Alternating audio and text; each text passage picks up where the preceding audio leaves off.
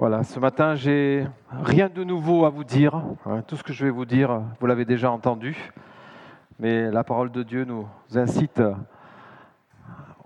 tout au long de, la Bible à, revoir les mêmes choses, à redire les mêmes choses.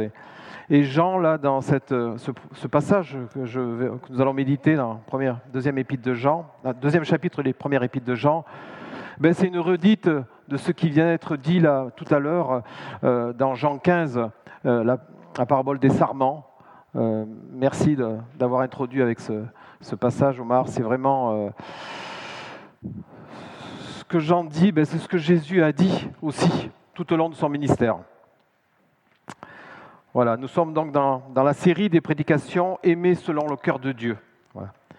Charles nous a présenté le, le menu, les neuf plats, et aujourd'hui c'est le troisième plat. Gardons ces commandements, surtout celui de l'amour. Et on va parler de, concret, hein. on va parler euh, malheureusement de la face sombre des chrétiens, et en nous encourageant à aller vers, vers la lumière du Christ. Et ce que nous verrons, euh, et ce que Jean-Marc aussi nous a partagé, c'est que il nous a euh, encouragé à reconnaître nos péchés et à revenir au Christ aussi, le Christ qui est toujours prêt à pardonner. Et il y a toujours ces trois thèmes dans cette première épître de Jean. Nous sommes enfants de Dieu, euh, Dieu est lumière, Dieu est amour. Alors je propose de, de, lire ce passage qui est dans 1 Jean, versets 3 à 11, 1 Jean 2, versets 3 à 11. À ceci, nous savons que nous le connaissons si nous gardons ses commandements. Celui qui dit ⁇ Je le connais ⁇ et qui ne garde pas ses commandements est un menteur, et la vérité n'est pas en lui. Mais celui qui garde sa parole, l'amour de Dieu est vraiment accompli en lui. À ceci, nous savons que nous sommes en lui. Celui qui dit ⁇ Demeurez en lui, doit marcher aussi comme lui a marché, c'est-à-dire comme Jésus a marché. Bien-aimés, ce n'est pas un commandement nouveau que je vous écris, mais un commandement ancien que vous aviez dès le commencement. Et ce commandement ancien, c'est la parole que vous avez entendue. D'autre part, c'est un commandement nouveau que je vous écris, et ce qui est vrai en lui est en vous, car les ténèbres passent et la vraie lumière brille déjà. Celui qui dit être dans la lumière tout en détestant son frère est encore dans les ténèbres. Celui qui aime son frère demeure dans la lumière, et en lui il n'y a pas de cause de chute. Mais celui qui déteste son frère est dans les ténèbres. Il marche dans les ténèbres et ne sait pas où il va, parce que les ténèbres ont rendu ses yeux aveugles. Alors cette lettre de Jean s'adresse à des chrétiens, non pas à des non-chrétiens. Parfois en lisant ces lettres, on a l'impression que c'est des non-chrétiens. Non, non, ce n'est pas des non-chrétiens, ça s'adresse à des chrétiens, hein, des gens qui vivent l'Église, des enfants de Dieu. Alors ces chrétiens sont troublés par des enseignants qui enseignent une fausse doctrine. Et les gens, Jean nomme ces enseignants des antichrists. En résumé, il nie l'humanité du Christ, minimisant, il minimise la gravité du péché et ses conséquences dans la vie du croyant. C'est la pensée gnostique. Et Jean affirme avec force dans ce passage que l'on reconnaît un chrétien à son obéissance au commandement de Dieu, que ce n'est pas un commandement nouveau, mais déjà énoncé par Moïse. Et enfin que l'amour est fraternel est aussi la marque du chrétien.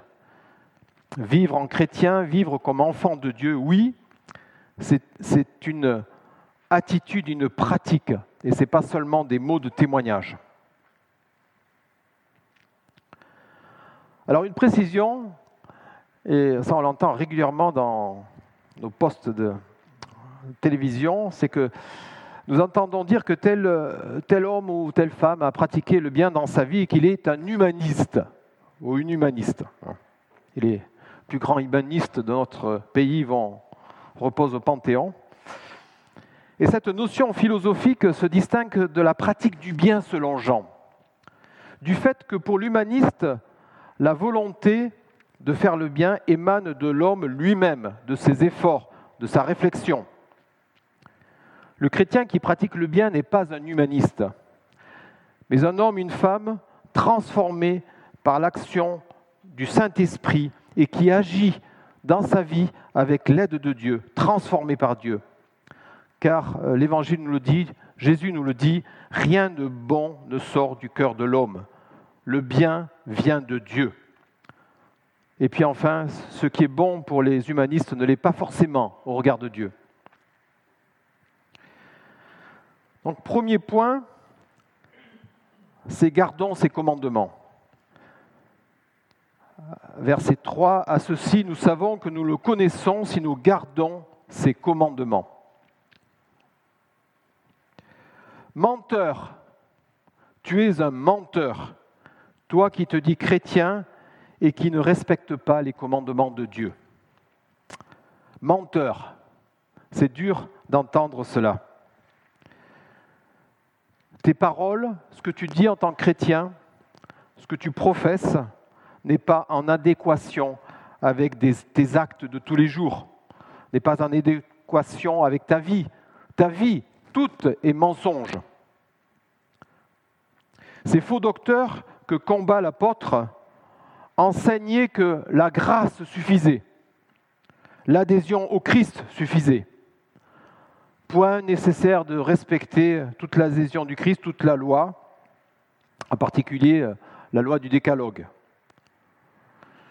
C'est un enseignement qui permettait de ne pas abandonner les pratiques immorales et anciennes courantes dans la société de cette époque, et par exemple la prostitution. On adore Dieu, on confesse Jésus-Christ, on est couvert par sa grâce. Ça suffit. Le danger de ces enseignants, c'est qu'ils étaient euh, très cultivés, qu'ils prétendaient avoir reçu euh, une révélation de connaissances, et par leur charisme, leur supériorité intellectuelle, leur discours savant, ils éloignaient les chrétiens de la vérité.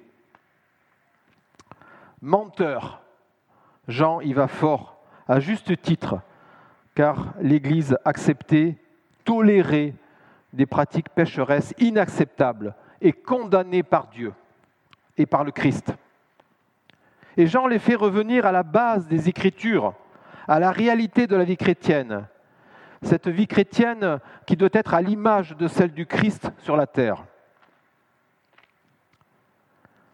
Alors ce glissement vers l'acceptation de certaines pratiques condamnées par Dieu nous guette aussi. Et c'est depuis le début de la création, c'est depuis la Genèse, c'est le doute insufflé par le, serpent depuis le début de ce monde, ce serpent qui nous parle aussi, qui nous dit, Dieu a-t-il réellement dit? Dieu a-t-il réellement dit? Et toujours, toujours, comme le fait Jean, nous devons revenir à l'écriture sainte pour lire ce que Dieu dit, pour lire ce que Dieu affirme, toujours revenir à la parole, comme le faisaient les chrétiens de Béret. Si nous gardons ces commandements,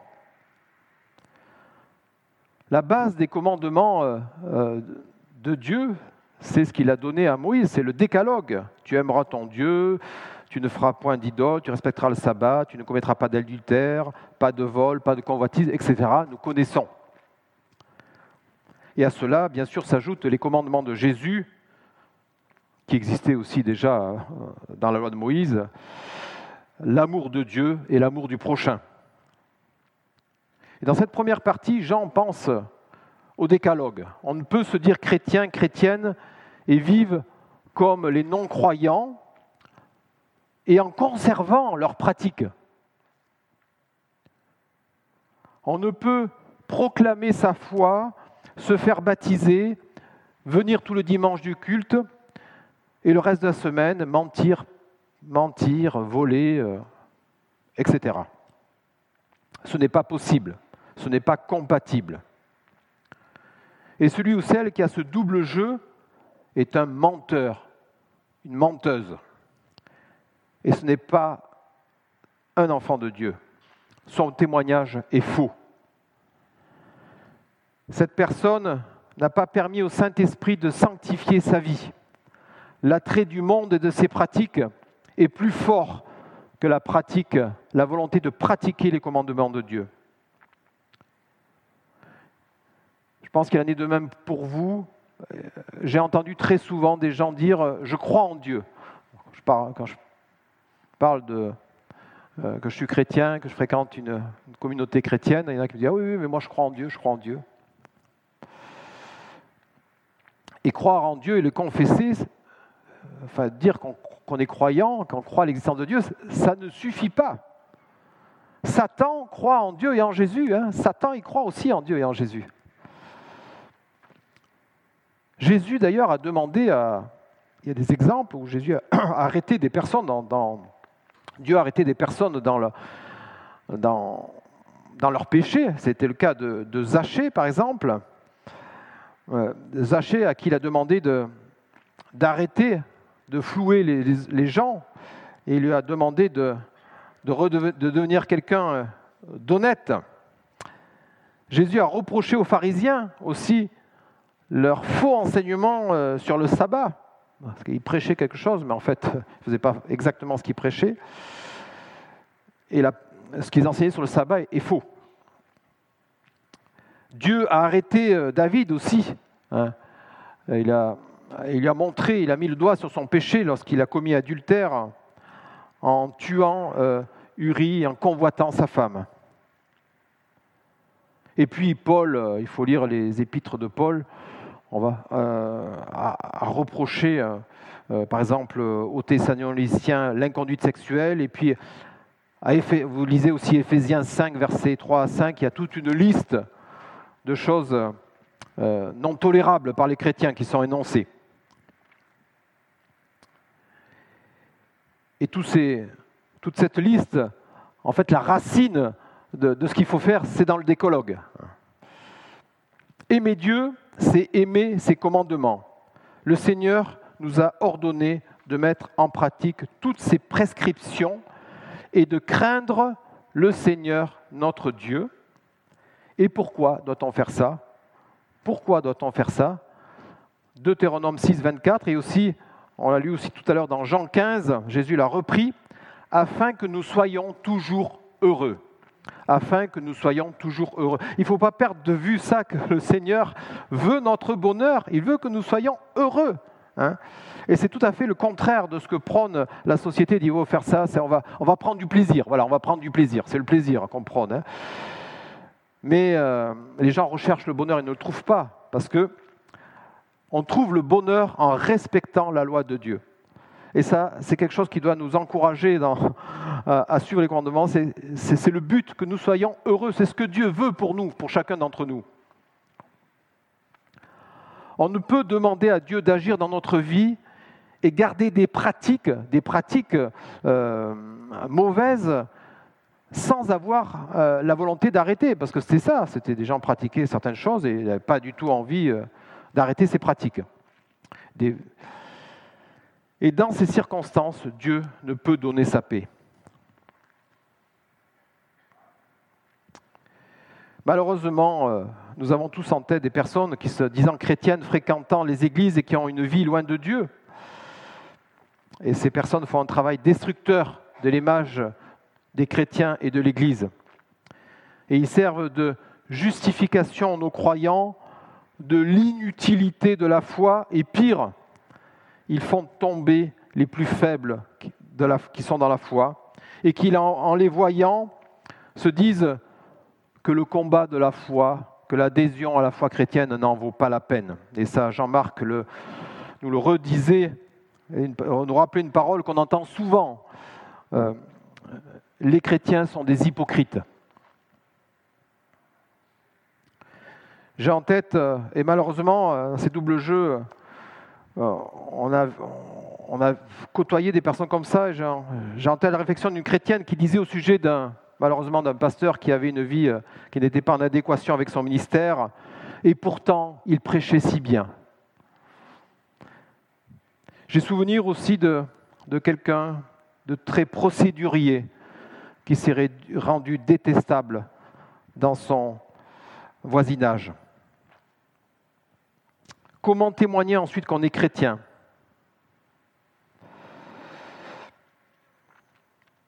L'obéissance à Dieu, c'est aussi dans les petites choses.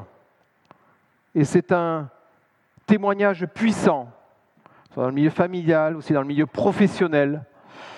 C'est un témoignage puissant. Les chrétiens ne, voient pas vraiment ce qui se passe dans notre tête. On, demande à Dieu pardon parce que Seigneur, j'ai une mauvaise pensée, j'ai ceci, cela. Ça, personne ne voit. vous ne voyez pas ce que je pense actuellement. Mais euh, il voit nos actions, il voit ce que nous faisons. Et là, Jean parle de ce que nous faisons, de ce qui se voit. Hein. Quand on obéit à Dieu dans nos actions de tous les jours, dans les actions euh, euh, professionnelles, familiales, dans les actions de voisinage. C'est les actions du chrétien qui sont visibles par notre entourage, et ces actions sont un miroir de Dieu en nous. Et ce miroir, quand nous faisons selon la volonté de Dieu, il fonctionne, ou alors il ne fonctionne pas du tout. J'ai une histoire, euh, j'ai deux histoires, deux histoires de prêt d'argent. Vous l'argent, c'est ultra sensible. L'histoire, c'était au début du ministère de mon père et, mes parents étaient jeunes mariés. il y a une personne qui leur a, un chrétien bien sûr, un chrétien, qui leur a euh, parlé de tous les, ses soucis d'argent, hein, qu'il avait des gros, gros soucis d'argent, était dans de grosses difficultés. Et à l'époque, euh, mes parents lui avaient prêté une, pour eux une somme qui était très importante. Voilà, ma mère disait ça représentait à peu près la moitié de nos économies. Enfin, c'était, pour eux, ils étaient jeunes mariés, ils n'avaient pas d'argent, enfin, c'était beaucoup d'argent. Cette personne s'était engagée, bien sûr, à les rembourser.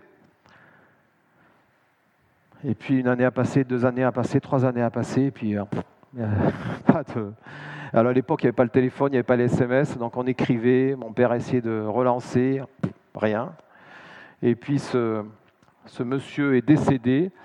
Mon père s'est rapproché de ses héritiers. Les héritiers, écoutez, ils ont dit, c'était entre lui et vous, nous, ça ne nous regarde pas. Voilà. Bon. Mon père, ça l'avait... Euh, marqué parce que ce n'était pas, l'histoire d'argent, mais c'était le fait que ce chrétien s'était engagé devant lui à le rembourser et qu'il n'a qu'il pas fait. Voilà. Donc ça, ça l'avait plusieurs années après, enfin, pas souvent, enfin, ça l'obsédait pas, hein, mais enfin, une ou deux fois il m'en a parlé, c'était quelque chose qu'il avait un peu euh, remué. Et puis notre histoire d'argent. Euh, c'est dans ma famille dans, en Béarn. Euh, c'est une famille chrétienne qui a une bonne réputation dans le village. C'était des gens qui n'avaient pas beaucoup d'argent. Et ils avaient acheté euh, une maison. Et euh, ils attendaient le prêt de. tous les, c'était agriculteurs, tous les prêts, c'est Crédit Agricole, hein, vous savez, c'est. la, banque et puis ce prêt, ça, prenait un certain temps pour avoir l'argent et ils avaient un délai euh, important parce qu'ils laissaient notre maison et ils devaient rentrer dans cette maison et euh, et pour, ils avaient besoin de l'argent pour signer l'acte chez le notaire et cet argent n'arrivait pas. Et donc ils sont allés voir. Un, mon cousin en a parlé à, un voisin, un gros agriculteur, et il leur a dit voilà, je suis embêté parce que j'ai, pas l'argent, et puis il faut que j'achète cette maison, et, et, sinon on est à la rue. Enfin, et cet agriculteur euh, connaissait très bien cette famille, c'était pas un chrétien. Il leur a dit bah, écoute, tu sais ce que je vais faire? Je t'avance l'argent de la maison. Je te fais un chèque, je t'avance l'argent de la maison. Tu me rembourses quand tu as le prêt. C'est quand même incroyable. Le gars lui a fait un chèque du montant de la, de la maison. Ce n'était pas, pas Versailles, hein, c'était une petite maison. Et ce monsieur, il avait tellement confiance en cette famille, il a fait le chèque du montant de la baraque. Il a dit J'ai pu signer chez le notaire, on a rentré à la maison, j'ai eu mon prêt, j'ai remboursé. Mais il avait une telle confiance en ces gens, parce qu'ils étaient chrétiens, qu'ils avaient un témoignage dans le village, qu'il a. je ne sais pas si aucun de nous ferait ça aujourd'hui, hein, je ne crois pas. Hein. Voilà. Et mon cousin m'en parlait encore des années après. Il m'a dit, mais c'était un truc euh, incroyable que j'ai vécu, quoi. La confiance qu'il avait en nous, ce, monsieur. Hein.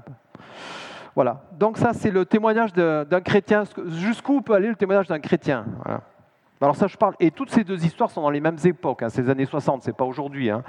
Donc c'était la mentalité, c'était la... des gens qui vivaient à la même époque. Donc nos actions de chrétiens sont visibles pour l'entourage et sont en témoignage. Et c'est un bon témoignage ou un mauvais témoignage. Et bien sûr, notre exemple, l'exemple auquel revient toujours le Christ, revient toujours Jean, c'est l'exemple du Christ.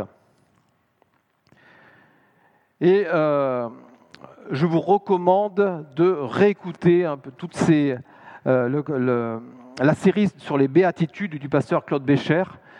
Les béatitudes, en fait, qui commentent, qui, euh, le, décalogue et qui, et qui l'augmentent. Alors, sommes-nous parfaits? Non. Mais nous devons avoir cette volonté ferme, en tant qu'enfants de Dieu, de tendre vers l'obéissance au commandement de Dieu. Ce doit être un but. C'est, comme disait Brad, c'est un but là, hein. ce n'est pas un souhait, c'est un but de tendre vers les commandements de Dieu. Et nous devons demander bien sûr l'aide du Saint-Esprit afin qu'il nous aide et nous éclaire. Celui, dit Jean, qui demeure en lui doit marcher aussi comme lui, c'est-à-dire le Christ, comme le Christ a marché. Deuxième argument, ancien et nouveau. Deuxième contre-argument de Jean. Nouveauté de vie en Christ, cette nouveauté de vie en Christ, eh ben, ça balaye tout le reste, ainsi que ses commandements. Ce que tu enseignes, Jean, c'est ancien. Nous avons une révélation que la nouveauté de vie chrétienne, c'est ainsi. C'est la nouvelle alliance. L'enseignement du Christ, c'est nouveau. C'est une alliance de grâce. Et c'est la liberté. Voilà, les libertés. C'était le mot, c'est la liberté. Tout est possible. Alors il est vrai que beaucoup de commandements anciens n'ont plus cours avec la nouvelle alliance, par exemple les prescriptions pour les sacrifices d'animaux, la prescription sur la nourriture, on voit ça avec, euh, dans avec Pierre, dans les Hébreux, la circoncision.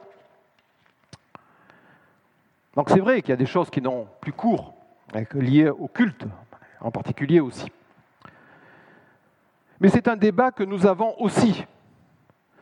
Et nous avons tous vécu, enfin plus anciens, euh, des, des débats entre anciennes et nouvelles générations dans l'Église les anciens qui étaient très légalistes et des jeunes qui prenaient plus de liberté. Un chrétien peut, il agir de telle ou telle manière? Jusqu'où peut-il aller? Il y avait même des débats sur la longueur des cheveux. Est-ce que les, gars, on pouvait avoir les cheveux jusque-là ou pas? C'était pas bien. On sait pas. Vous voyez, ces trucs. Ça fait rire aujourd'hui, mais maintenant les, jeunes se rasent. Hein. Jusqu'où va la liberté de chrétien? Et c'est un débat qui existe dans toutes les lettres de Paul. Et c'est un vaste débat au vu de la complexité de notre, société, ce débat ne va pas s'éteindre. Ce qui est nouveau, c'est la libération du joug religieux. Et le joug religieux pour l'Israélite, c'était très, très, très lourd. Hein. Avec sa multitude de règles, il n'y avait pas seulement les règles lévitiques, il avait, les chefs religieux en avaient rajouté encore. Ce qui est nouveau, c'est la grâce de Dieu qui nous pardonne lorsque nous violons ses commandements. Une grâce inconditionnelle pour celui ou celle qui se repent, quel que soit le péché. Le chrétien est sauvé par grâce, par le sang du Christ et non à cause de l'observation des lois de Dieu. Cela est impossible aux yeux de Dieu de respecter ses exigences et nous sommes, au regard de la loi, tous condamnés. Toutefois, Dieu n'a pas rayé, annulé ses exigences de pratiquer le bien avec la venue du Christ. Au contraire, par la nouveauté en Christ, le Saint-Esprit fait une œuvre de sanctification qui doit aboutir à la, volonté de le servir, c'est-à-dire à vouloir pratiquer le bien. Ce bien dont les contours sont dans le décalogue. C'est une loi immuable et imprescriptible, et cette loi est ancienne, a été donnée à Moïse dans Exode 20. Comme nous l'avons dit, Jésus l'a longuement condamné, euh, pardon, commenté dans son discours dit des béatitudes. La nouvelle alliance, ce n'est pas la possibilité de voler, de dire de faux témoignages, de mépriser ses parents, de convoiter, car de toute façon, Dieu nous pardonne. En cela, rien n'a changé, c'est ancien. La base de l'obéissance à Dieu est l'observation de ses commandements anciens. Le chrétien doit avoir la volonté, le souci d'y souscrire et non de se complaire dans le péché. Cette réalité du péché qu'exprime Paul dans Romains 7 et dit je, Malheureusement, je fais ce que je ne veux pas et je ne fais pas ce que je voudrais faire. Et c'est une tristesse, c'est une tristesse pour le chrétien qui se, et qui le conduit, comme nous l'a rappelé Jean-Marc, à, retourner au Christ et à demander pardon. La nouvelle alliance est nouvelle par essence. Elle est fondée sur Jésus-Christ. Elle le libère de tout ce carcan des lois religieuses, du sacrifice animal. Libération du péché par grâce et non par la seule obéissance à la loi, qui n'en finit pas de nous condamner. Pour le chrétien, cela, c'est une libération. Notre salut ne dépend pas de notre obéissance parfaite à la loi, mais notre obéissance à, à suivre, notre volonté de suivre le Christ. Vivre la vie chrétienne, c'est pratiquer le bien. C'est vouloir suivre les commandements de Dieu afin que nous soyons heureux et que nous rendions les gens autour de nous heureux. C'est vouloir vivre dans la lumière du Christ avec son aide, conscient de nos faiblesses, nous laissant renouveler et purifier par l'action et l'aide du Saint-Esprit. C'est un commandement ancien, mais toujours actuel. Puis dernier point euh, qui est, euh, nous traitons ici à partir du verset 9 à 11, je l'ai intitulé Lumière et ténèbres. Lévitique 19, verset 18, ce verset qui était rappelé par Jésus, Tu aimeras ton prochain comme toi-même. Et dans Matthieu 5, Sermon sur la montagne, verset 24, Jésus ajoute, Moi je vous dis, aimez vos ennemis et priez pour ceux qui vous persécutent. Jésus va encore plus loin. Voilà la loi posée par Dieu à Moïse, par l'intermédiaire de Moïse et par Jésus. Alors, on parle d'aimer notre prochain, d'aimer nos, ennemis. Qui sont-ils? Bon, Ils ne nous touchent pas forcément de près. Hein. Aimer nos ennemis, c'est difficile, hein. voire impossible sans l'aide de Dieu. Alors on vous dit c'est plus facile d'aimer sa famille, d'aimer ses frères, euh, euh, ses frères et sœurs en Christ. C'est plus facile hein, d'aimer ses frères et sœurs en Christ dans l'Église, n'est-ce pas? Mais quand on lit Jean, on dit mais pas du tout, pas du tout, pas du tout. Jean ne parle pas dans ce texte des ennemis ou de mon lointain prochain qui est au bout de la rue, non. Non, il parle du frère et de la sœur qui est assis à côté de moi dans l'église et que je déteste. Voilà, c'est de ça qu'il parle le frère et la sœur détestés par son prochain chrétien de l'Église. Détestation au sein de l'Église, détestation au sein de la famille de Dieu. Jean là, ne demande pas la lune aux chrétiens hein, d'aimer ceux qui nous persécutent, d'aimer. Non, non, il dit commencez par aimer ceux qui sont à côté de vous et qui ont la même foi que vous. Alors c'est une situation qui peut paraître ubuesque. Hein. Alors malheureusement, pour nous qui avons euh, quelques années de vie ecclésiale, malheureusement je le dis, hein, qui avons quelques années de vie ecclésiale derrière nous, c'est une réalité toujours existante dans l'année, dans l'Église. Enfin, c'est vrai que c'est la face noire du chrétien, malheureusement, on l'a vécu et euh, on a été témoin de querelles parfois violentes entre chrétiens et euh, toujours, bien sûr, hein, il faut toujours au nom d'une très haute spiritualité. Hein. et cela conduit aux fâcheries, à l'isolement de certains qui quittent la vie de l'Église, aux divisions. Et c'est toujours choquant. Et c'est perturbant. C'est perturbant quand on est victime ou quand on est le témoin de cela. Et on se dit, qu'est-ce qu'ils ont, ceux qui, se querellent, qu'est-ce qu'ils ont compris de la vie avec le Christ, qu'est-ce qu'ils ont compris de l'enseignement du Christ? Alors sur la vie entre frères et sœurs, notre frère euh, Brad et Catherine nous ont enseigné là-dessus euh, lors de notre week-end au camp d'Essie, mais il faut revenir à relire leur enseignement. Et entre autres, il nous a incité à faire attention entre les buts, ce qui est vraiment essentiel, et, nos souhaits, entre ce qui est fondamental, entre ce qui est accessoire, entre les fondements doctrinaux et puis des, interprétations sur différentes pratiques. Euh, l'interprétation de certains versets, bien sûr, sans altérer la doctrine du salut. et souvent, c'est vrai qu'on se divise sur des broutilles, hein, sur, des, visions, sur des façons de, voir les choses, mais pas sur la doctrine elle-même.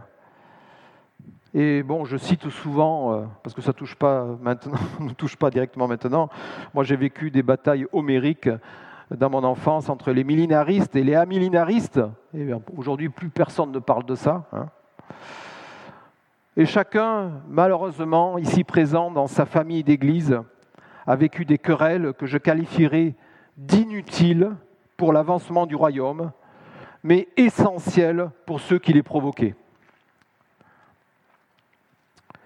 Il y a un autre risque aussi à souligner qui conduit à, cette détestation et qui cause de graves dégâts, c'est l'intégrisme.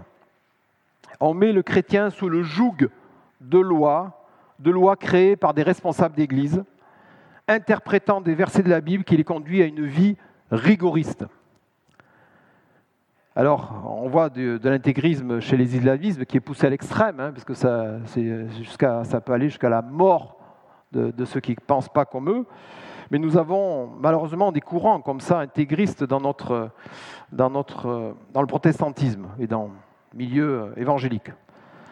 et c'est ces personnes qui jugent très durement les chrétiens qui se permettent plus de liberté. Alors c'est des restrictions euh, dans la forme de vivre l'Église. Il y a un message très très fort sur le péché qui est renouvelé très très régulièrement il y a des obligations à participer aux réunions, il y a des méfiances par rapport à l'art, à la culture, et beaucoup aussi euh, de règles très restrictives pour les femmes. C'est toujours un peu le même schéma. Et l'amour a disparu des relations dans ce cas, et l'autre est jugé au travers de sa façon de se comporter dans l'Église. Et non pas par, euh, par la façon de vivre sa voix, ou parce qu'il aime le Seigneur, parce qu'il veut suivre le Seigneur, mais pas sa, façon euh, dont, dont il vit l'Église, dont il se comporte. Et donc il n'y a plus de bienveillance dans ces relations, il n'y a pas d'acceptation de l'autre tel qu'il est. Moi j'aimerais, euh, j'ai un, vieux pasteur qui me racontait ça autrefois, il allait à sa retraite, il était, euh, euh, il était invité par diverses communautés pour prêcher.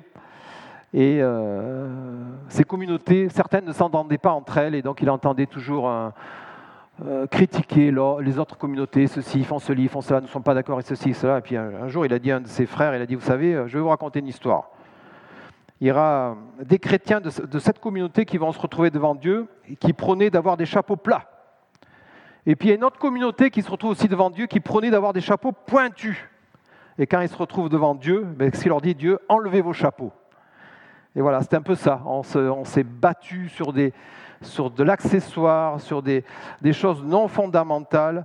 Et ça, tout cela euh, empêche euh, l'Église de se développer, empêche de vivre l'amour.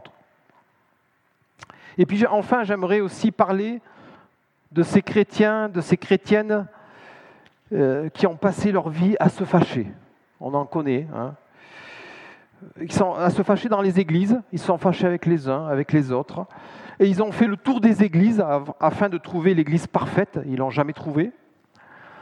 Et puis ils ont fini par aller, par aller nulle part, en fait.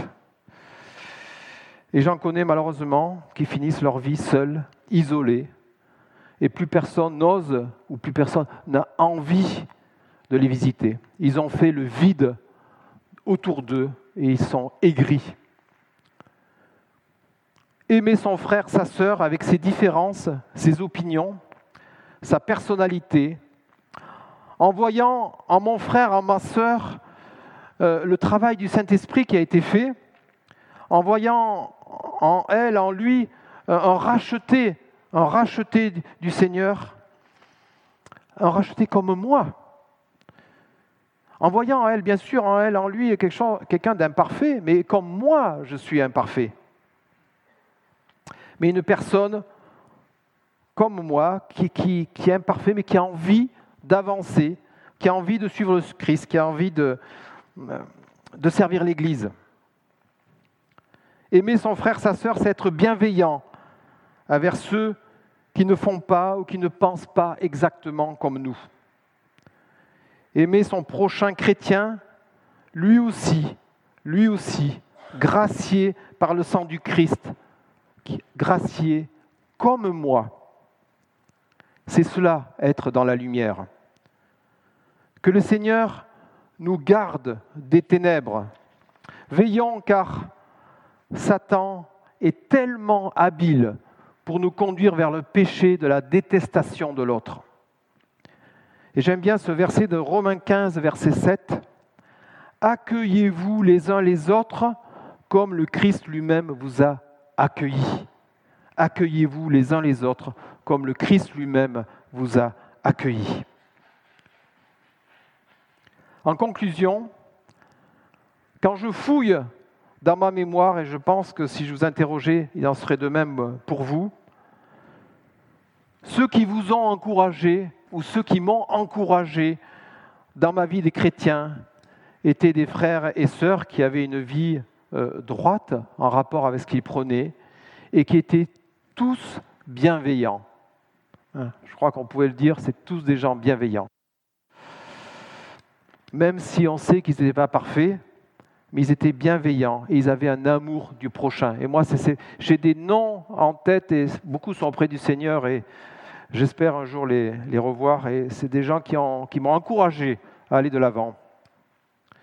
Et un de ces, de ces personnes qui était un ancien dans l'Église m'a dit, qu'il avait passé beaucoup de temps dans son ministère de responsable d'église à, apaiser les querelles et à garder l'unité dans l'église. Il dit, j'ai mis beaucoup d'énergie à ça.